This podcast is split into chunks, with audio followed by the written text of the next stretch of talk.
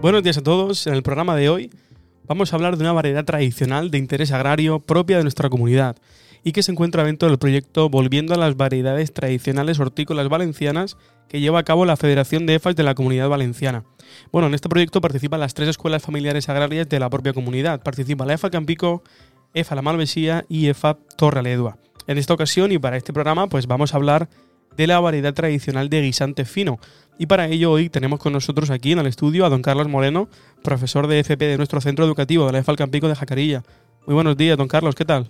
Buenos días, pues mira, encantadísimo de estar una vez más en este programa y poder ayudar a, a divulgar este proyecto a todo el mundo. Nada, gracias a ti de nuevo. Bueno, como comentábamos en este episodio, vamos a profundizar en el conocimiento de una de las variedades más típicas de nuestra zona. Hablábamos del guisante fino. Bueno, don Carlos, ¿podrías hacernos una breve descripción de esta variedad? ¿Qué es lo que tiene de especial este guisante? Vale, pues mira, eh, es un guisante que, bueno, puede darnos confusión porque se le conoce por varias denominaciones. También se le llama tirabeque, estirabeque o guisante capuchino. Es una variedad que, bueno, se caracteriza porque se consume toda la vaina cuando todavía no ha madurado, o sea, nos interesa cuando está inmadura y era muy conocida en tierras valencianas y catalanas. Pero bueno, este cultivo, pues por desgracia se ha ido perdiendo y bueno, estamos intentando recuperarlo. Y también muy importante decir que se considera más bien verdura de temporada. Verdura porque, eh, como he dicho antes, en el estado inmaduro tiene un valor más nutritivo, parecido más a una verdura que a una legumbre. Eh, y también de temporada porque apenas se encuentran solo unas semanitas en el mercado, no, disponemos de ellas siempre. Es una variedad, como he dicho, muy temprana y se cosecha de marzo a abril aproximadamente. Y bueno, y para aquellos que no somos muy expertos en, todo este tema, cuando vamos a un mercado o a un supermercado, ¿cómo podemos conocer o reconocer e identificar esta variedad que nos comentas? Bueno, pues como, como he comentado, es, es una variedad muy temprana, muy productiva, la verdad, aunque está poco tiempo. Se siembra de otoño a invierno y se cosecha más o menos en marzo-abril. Es una mata densa de color azul, lila y azul, más o menos un lila azul.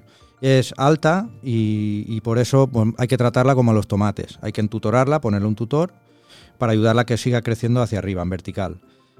La cultivamos por lo que he comentado antes, por las vainas, no por el grano que tienen dentro, ¿vale? Y las vainas como he comentado antes, siempre que estén tiernas. En el momento que cuajen, cuando empiezan a granar, es en ese momento, no cuando ya está el grano. En este punto vemos que son unas vainas para identificarlas que son muy alargadas, con semillas muy pequeñitas. Como he dicho, el grano no es lo que más interesa. Color verde intenso, vivo, son, bueno, color brillante. Y bueno, hay que tener un inconveniente que es que son sensibles a los hongos en, invierno, ¿no? Y bueno, más o menos se desarrollan bien en torno a 10, 25 grados, más o menos. Bueno, o sea, son muchas las curiosidades y, propiedades que tiene esta, esta especie de guisante fino. Y bueno, mm, ¿nos podrías enumerar o contar alguna de ellas, ¿no? ¿Alguna de esas propiedades? Sí, mira, sus frutos, bueno, tienen una textura más o menos fina, eh, son muy digestivos. Y bueno, como estoy comentando, siempre se comen recién cosechados, ¿vale? Porque a medida que pasan los días, pues se ponen más duros, eh, bueno, y pierden su valor. Bueno, tienen un sabor dulce, con un toquecito amargo.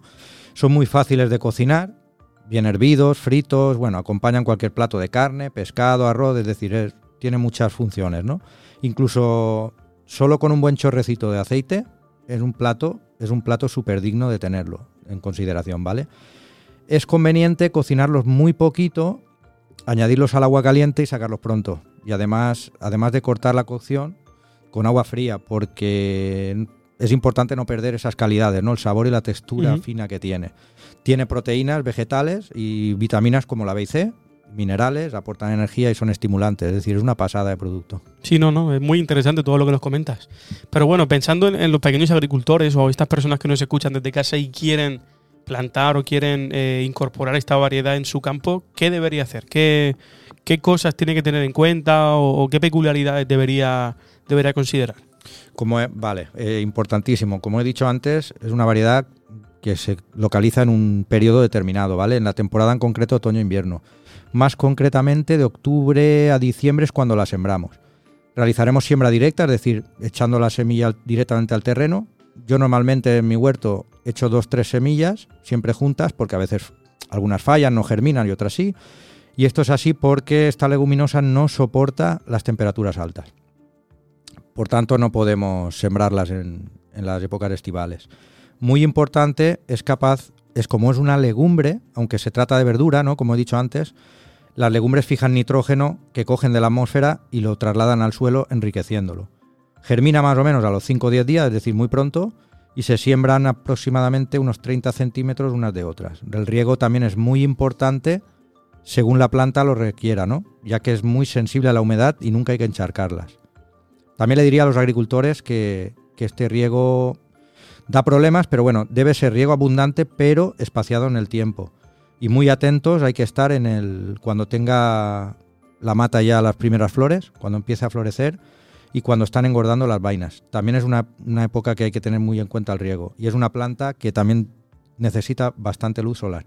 O sea, por lo que nos vas comentando, don Carlos, es una planta que sí que requiere ciertos cuidados, ¿no? Mientras va creciendo. Sí, aparte de lo comentado anteriormente, hay dos cosas muy importantes a tener en cuenta. La primera es que la tierra siempre debe estar muy suelta y, y la segunda es que eh, se adapta como a los tomates, es decir, crece en vertical y hay que ayudarla a que enrame.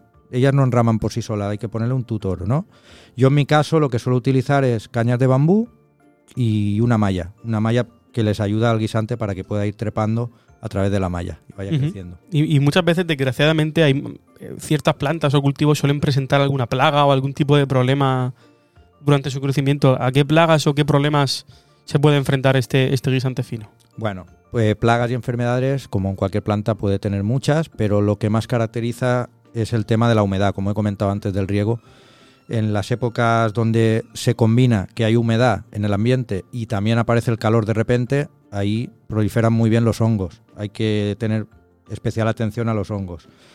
Eh, eso es lo que yo más destacaría. Entonces el riego es lo más importante, como he comentado. Y una vez que nos has ido explicando cuál es el proceso que tenemos que hacer para plantarlas, qué cuidados debemos tener en cuenta durante todo su crecimiento y cuáles son las plagas que les puede afectar, ¿cuándo ya estamos preparados para recoger y recolectar estas vainas de, los guisantes? Sí, más o menos la época de recolección va de marzo a mayo aproximadamente. Y bueno, creo que resulta de gran importancia, ¿no? Como comentábamos al principio del programa, seguir recolectando semillas y seguir trabajando para, poder difundir este proyecto, ¿no? De las variedades tradicionales. ¿Qué, piensas? Sí, es, es, es, muy importante, ¿no? Para todas las personas que estamos ahora mismo implicadas en este proyecto, por parte de las tres EFAs, como comentabas al principio, es muy importante obtener semillas de estas variedades para poder difundirlas, darle a, nuestras personas conocidas, agricultores, etcétera, a cualquier persona en la sociedad.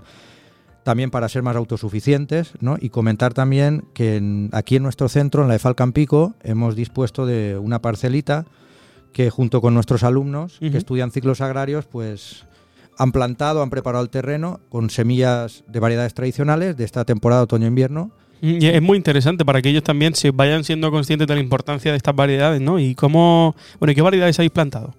Eh, bueno, pues hemos plantado, en este momento tenemos guisante fino, guisante de romper, tenemos haba valenciana, tenemos también acelga deslida, tenemos zanahoria morada y de momento, sí, de momento tenemos, tenemos esas variedades. Pero bueno, en la próxima temporada primavera-verano seguiremos con el, con el proyecto. Ah, genial. Eh, bueno, llegamos ya casi al final de, este programa, dando de nuevo las gracias a, don Carlos por permitirnos conocer un poco más de esta variedad tan, tan tradicional valenciana como es el guisante fino.